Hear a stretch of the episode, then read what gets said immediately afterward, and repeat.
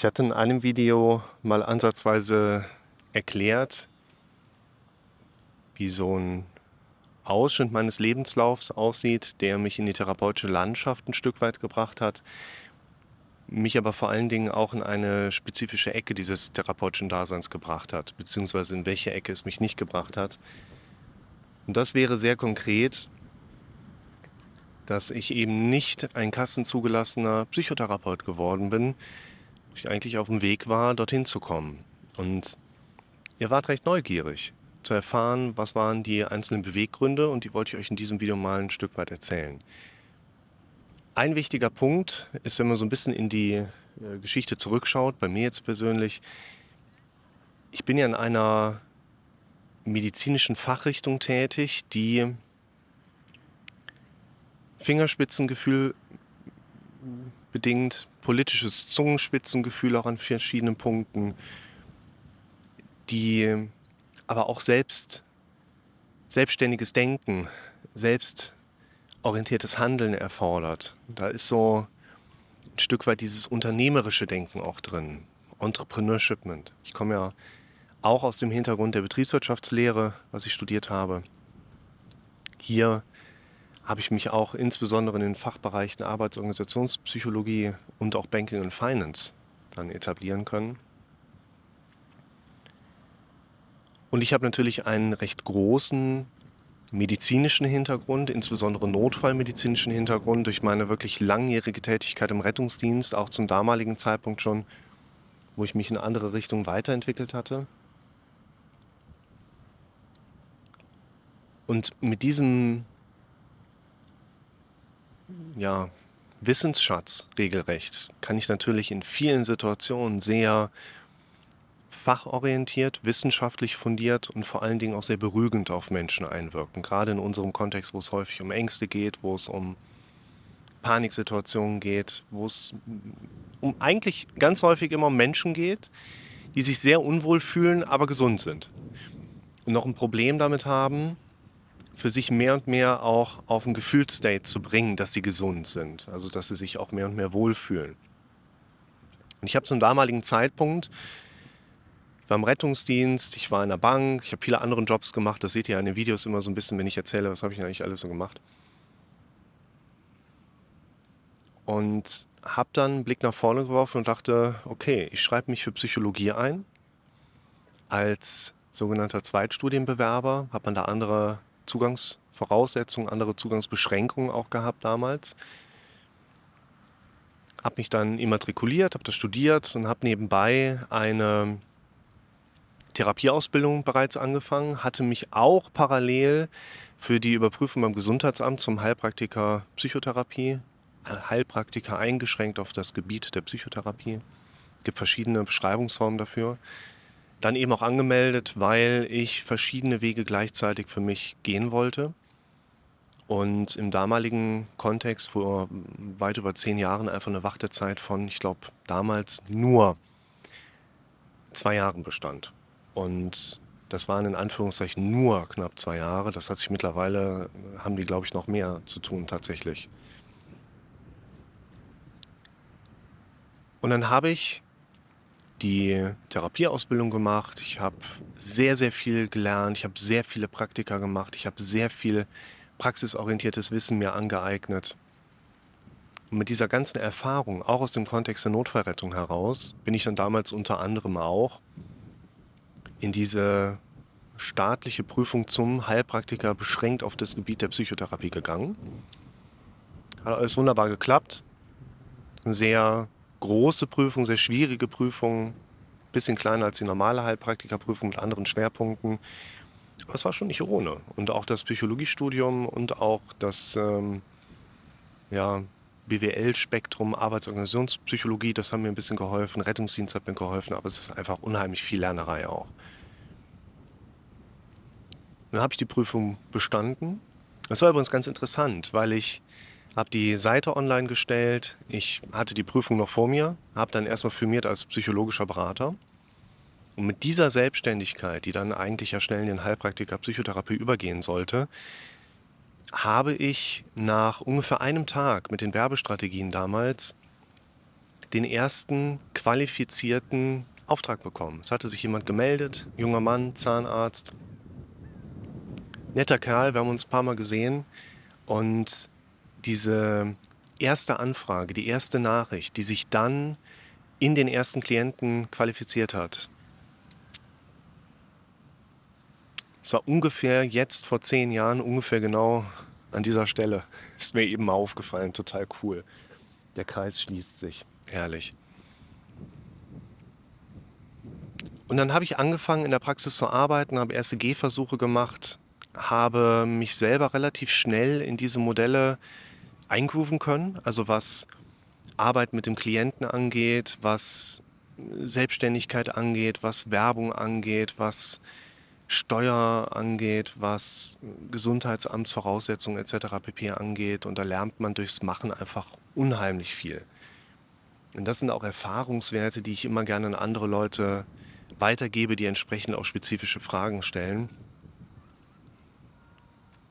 Und dann habe ich mich durch diese Arbeit am Klienten und mit dem Klienten mehr und mehr mit diesen Modellen beschäftigt, die eben in dem nächsten Schritt nachher gekommen wären. Also ich habe sehr viel Geld, viel Geld in meine therapeutische Ausbildung gesteckt. Es war immer eine gute Entscheidung. Ich habe viele tolle Menschen kennengelernt. Ich habe sehr viel gelernt über die Zeit. Habe aber damals gemerkt, von Hause aus bin ich systemischer Therapeut, das reicht mir nicht alleine. Systemische Therapie hat viele Facetten, hat wenig Grenzen. Es gibt keine einheitliche Musterierung da drin. Es kann theoretisch jeder was ungefähr anderes darunter verstehen. Und das Systemische hatte mich zum damaligen Zeitpunkt schon sehr gereizt. Ich habe für mich allerdings auch gerade mit den Wissensbestandteilen aus dem Studium für mich gemerkt, das ist halt viel,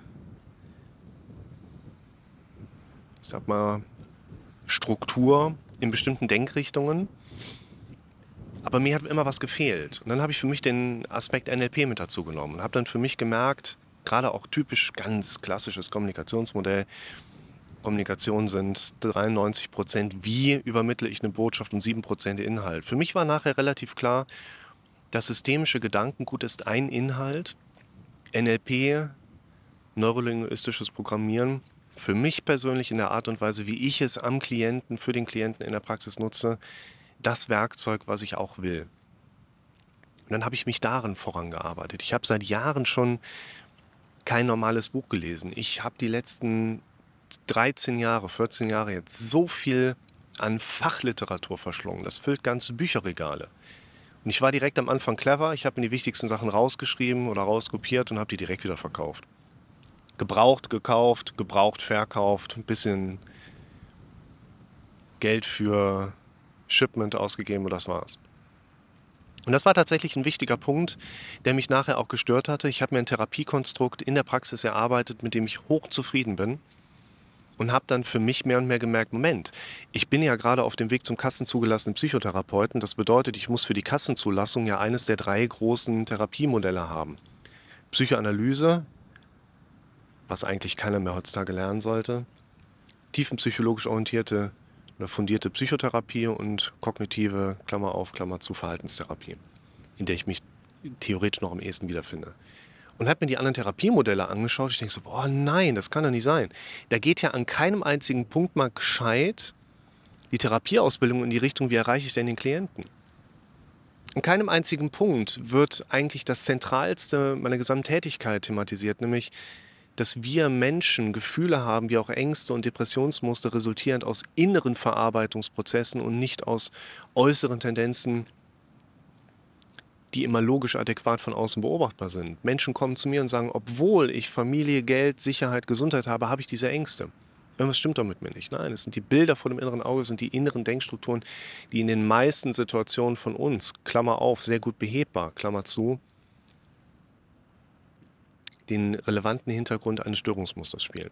Und das ist in den anderen Therapieverfahren nicht mehr drin. Ich habe einmal im Jahr ungefähr einen kassenzugelassenen Psychotherapeuten vor mir sitzen, mit dem arbeite ich genauso wie mit jemand anderem auch. Ich sehe die Leute immer nur einmal. Einer hatte mal erzählt, warum. Ich hatte es schon ein bisschen befürchtet, aber die sagen mir dann gerade auf die Nase, Herr Rick, Sie zeigen mir auf, dass ich 30 Jahre meines beruflichen Daseins am Patienten vorbeigearbeitet habe. Und ich sage, schau, der beste Zeitpunkt, einen Baum zu pflanzen, war immer vor 20 Jahren, der zweitbeste ist heute. Ist auch okay. Wer eine andere Therapieoption machen möchte, wer sich anders behandeln lassen möchte, ist für mich alles okay. Und das hat mich dann damals sehr nachdenklich gemacht, bin ich da gerade auf dem richtigen Weg, also auf dem Weg, den ich mir vorher ausgedacht habe, auf dem Weg, wo ich vorher Erwartungen erbaut habe und kann ich das, was ich erwarte, eigentlich über diesen Weg erreichen. Und da war so ein erster Gedanke schon da, das wird gar nicht richtig funktionieren. Das war ein Punkt, der mit da reingespielt hat, warum ich nachher das Psychologiestudium eingestellt habe, auslaufen habe lassen und bin in der Position geblieben, in der ich dann damals eben auch war. Und was ich auch einen ganz wichtigen Faktor finde, ist der Austausch mit vielen Fachkollegen, die ich zum damaligen Zeitpunkt hatte, wo ich sehr klare und genaue Einblicke in die tägliche Arbeit eines normalen, tätigen, kassenzugelassenen Psychotherapeuten bekommen habe. Ich fand das, gelinde gesagt, erschreckend. Das hat mich ich will nicht sagen angewidert, aber das hat so einen Widerstand in mir ausgelöst. Weißt du, die Problematik ist einfach so ein Stück weit, mit welchem Schlag Leuten hast du da zu tun? Du hast Leute da sitzen, die haben unheimlich lange auf einen Kassenplatz gewartet. Die kommen mit einer hochgradigen Erwartungshaltung rein, dass du deren Leben veränderst. Und die Realität der Arbeit des kassenzugelassenen Psychotherapeuten ist aus ganz vielen Patientenerfahrungsperspektivwinkeln ja nur ich gehe halt da rein und er fragt mich, wie es mir geht. Und dann fragt er mich, wie es mir dabei geht, wenn ich ihm erzähle, wie es mir geht. Und dann sagt er, ja, okay, dann bis nächste Woche. Das ist für mich so unbefriedigend gewesen, in der Voraussicht nach vorne, so mit den Leuten zu arbeiten. Die meisten kassenzugelassenen Psychotherapeuten arbeiten halt auch zeitgemäß in Modellen, die letztlich eine Krankheitslehre noch aus den 70er, 80er Jahren vertritt wo letztlich gesagt wird, naja, der hat halt eine Depression, dafür kann er nichts, er muss Medikamente futtern und dann begleiten wir den mal auf dem Weg, wo sich hoffentlich Dinge verändern. Das ist nicht mit der Hirnstruktur, Hirnphysiologie, wie wir sie im Stand heute im Moment erstmal so beobachten können, vereinbar. Du hast da häufig Leute sitzen, die sagen, okay, jetzt mach mal. So funktioniert Wohlergehen aber nicht. Man muss an seiner eigenen Situation arbeiten und von einem gescheiten Ansprechpartner aufgezeigt bekommen, was man für sich in seinem Leben tun kann und davon auch tun sollte. Du hast da Leute sitzen, die du quasi nicht abweisen darfst. Das heißt, du hast dann nachher Klientel da sitzen, mit denen du dich mehr oder weniger auseinandersetzen musst, weil du sonst ein Problem mit deinem Kassenträger bekommst. Du hast nachher Leute da sitzen, die haben kein Interesse, sich zu verändern sitzen aber bei dir, weil sie halt den Kassenplatz zugewiesen bekommen haben oder sogar durch eine Auflage, beispielsweise durch ein Gerichtsurteil, MPU-Kisten, diese Therapie machen müssen und sitzen nur ihre Stunden ab. Und du sitzt da und ich investiere meine Lebenszeit dann in solche Leute und kneife mir die ganze Zeit in den Hintern, weil ich eine blöde Entscheidung getroffen habe.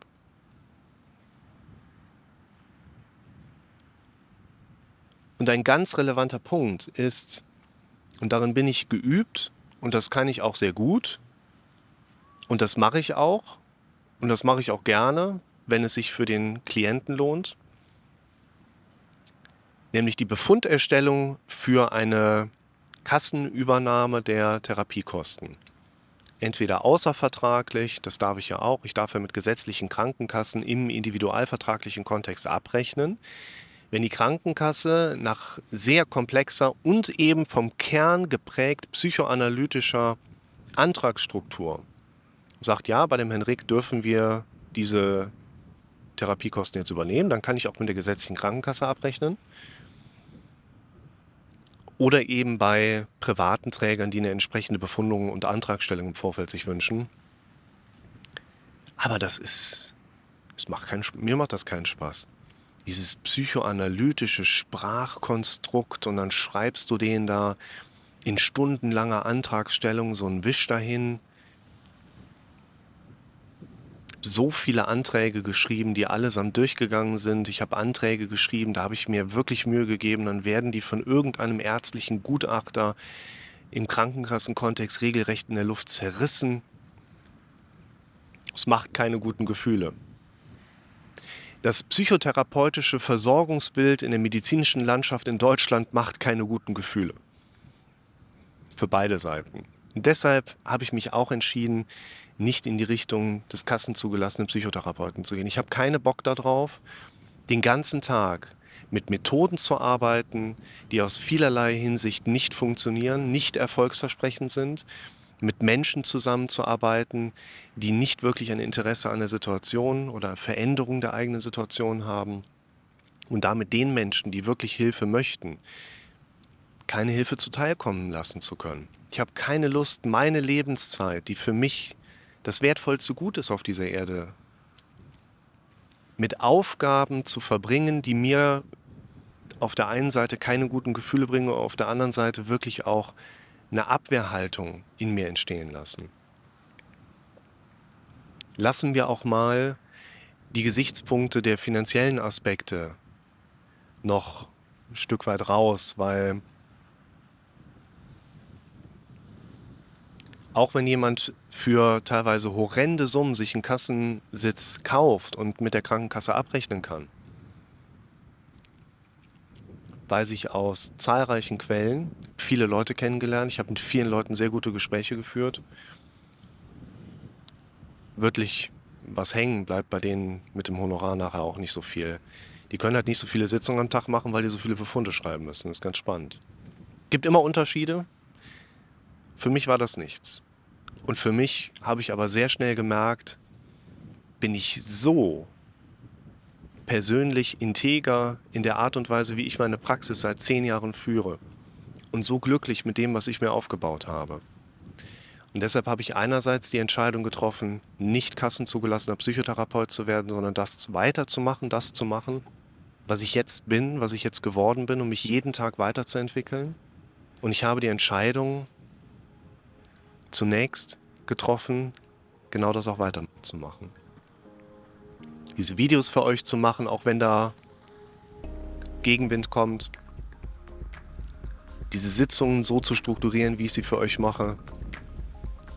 Und ich lasse mich ja nicht von den wenigen abbringen, die mir Gegenwind entgegenbringen. Ich lasse mich von denen bestärken, die jeden Tag vor mir sitzen und mir durch ihr Lächeln zeigen, wie glücklich sie geworden sind.